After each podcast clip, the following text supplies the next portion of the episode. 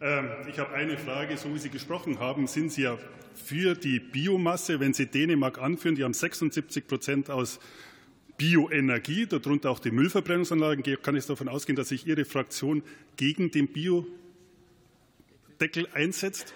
Weil Herr Föst tut schon, wenn Sie das auch noch tun, dann könnte man vielleicht in der Koalition diesen Deckel, diese Einstellung auf die Technologie auch wieder wegkriegen. Sehr berechtigte Frage. Sie haben das Wort zur Erwiderung.